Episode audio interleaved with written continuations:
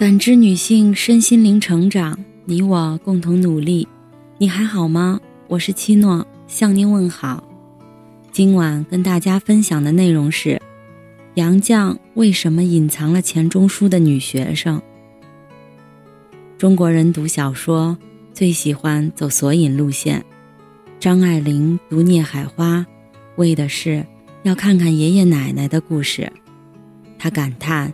世人读《红楼梦》，都认为这是曹雪芹的自传，偏偏没有人拿它当小说读。轮到他自己写《小团圆》，读者已经把他和九莉看成一个人。他倒是早就做好了思想准备，所以才写信给宋琦，说《小团圆》要销毁。这个问题到了围城依旧存在。一九四六年，《围城》一发表，就引起了知识分子圈的轰动，大家都要弄一本来读一读。连钱钟书的老师吴宓也在日记里八卦：旧诗人董协川，则指茂广生之次子景凡，中书欧游同归，且曾唱和甚密者也。吴宓这个八卦有一个错误。董协川的原型应该是茂广生的第三个儿子茂孝鲁。他和钱钟书在一九三八年的秋天相遇于马赛回国的途中，两人一见如故。吴宓非常清楚钱钟书的朋友圈，他的日记里不仅对号入座了《围城》，还有猫，基本都猜得很准。吴宓猜茂孝鲁乃董协川。是因为证据确实很清晰。董协川原任捷克中国公使馆军事参赞，内调回国，尚未到部，善作旧诗，是个大才子。茂孝鲁确实年纪轻轻就赴苏当外交官秘书。董协川的父亲董遗孙是个老名士，虽在民国做官，而不忘前清。斜川才气甚好，跟着老子做旧诗。茂孝鲁的父亲是名士茂鹤亭，茂碧江后人。赵新梅说：“董太太是美人，一笔好中国画，跟我们这位斜川兄真是珠联璧合。”茂孝鲁的夫人贺乔华出身书画世家，且画得一笔家山水。钱钟书对茂孝鲁轻言有加，大抵因为两人的性格颇为相似，对自己的才华颇有自信，无论在什么时候都要显示出自己的聪明。茂孝鲁文革中检讨交代，开场白是：“我姓茂，冒充的冒，我是一名死不悔改的反动知识分子，却冒充什么教授、诗人，真是恬不知耻。”大家默默地听他交代，据说一口京片子，侃侃而谈，如数家珍，毫不愧色。可是结尾一定加上：“我的罪罄竹难书，一死不足以避其辜。”他和吴宁坤被派到霸王庙去放牛，不小心摔了一跤，爬起来就作诗一首。霸王庙前出洋相，教授原来是草包。董协川和茂孝鲁的关系是经过作者钦定的。郑海玲铭记钱钟书先生的教诲文中说：“钱先生对他说，围城里有一个人物，原型就是你的茂老师，你读了围城会认出他。”你茂老师当年夸自己夫人漂亮，善绘画，我曾在他画册上题诗：“绝世人从绝玉环，丹青妙手肯尝闲。”董协川是小人物，揭秘出来并不打紧，到了男女主人公，情况就较为复杂了。比如方鸿渐的白月光，唐晓夫。杨绛先生认为自己是唐晓夫的原型，当年电视剧《围城》播出之后，杨绛曾经对唐晓夫的扮演者史兰芽青眼有加，一个劲儿夸史兰芽演得像自己。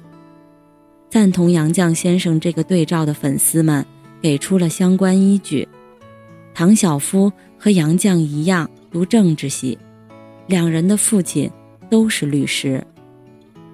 杨绛还在附录里强调。唐晓夫显然是作者偏爱的人物，不愿意把她嫁给方鸿渐。如果唐晓夫的原型是杨绛，这里显然在撒高级狗粮。但更多读者都觉得杨绛是方鸿渐的太太孙柔嘉。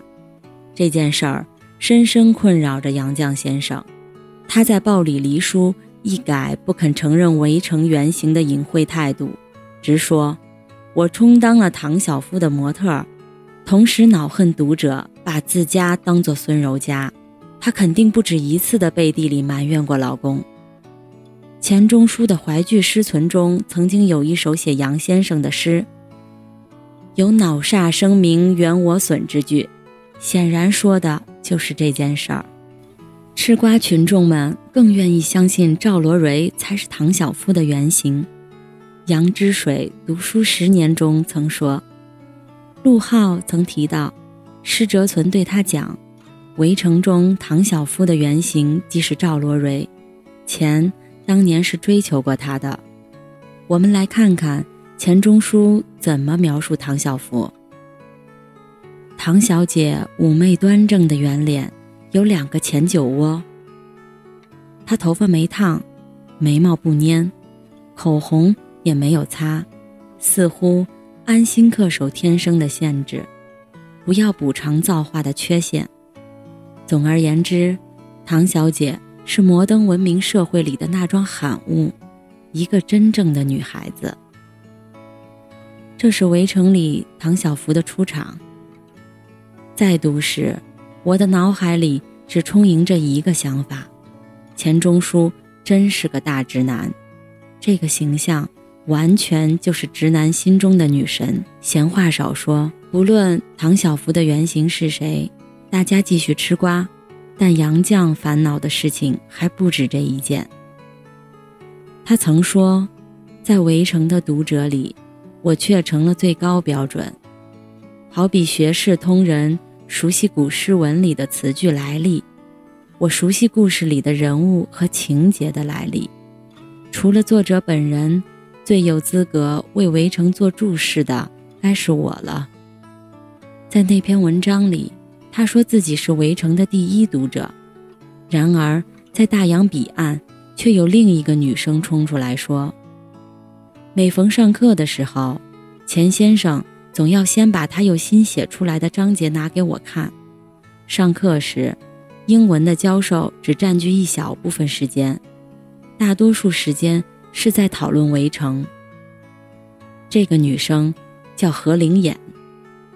我知道何灵眼，是因为她曾写过陆小曼的《徐志摩》。她是何敬武将军的女儿，也是陆小曼的干女儿。她的回忆文章里，陆小曼的房间里永远阴沉沉的，垂着深色的窗帘，电灯点亮之后。陆小曼才会起床。徐志摩的《爱美小札》里有一个碗子的小女孩，就是何灵眼。何灵眼常常坐在陆小曼的烟塔旁的小板凳上，一边吃零食干、鲜果品、甜咸点心，一边听胡适、江小坚、邵贤美、沈从文聊天。陆小曼。甚至曾经带他去幺二堂子里吃菊花大会的花酒，因为有陆小曼这样的著名干妈，何小姐从小立下了志愿，是像干妈一样做一个沙龙的女主人。不知道她是不是弄错了干妈。何小姐与钱钟书的交集，大约在一九四五年，那是钱钟书在上海，一家人吃穿用度。都要靠他一人之力。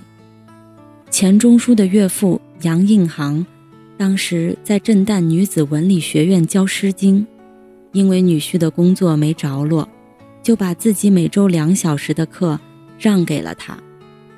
但这份薪俸仍不足以维持生活，因此他就兼职做起了家庭教师。这段往事，杨绛文字中亦有回忆。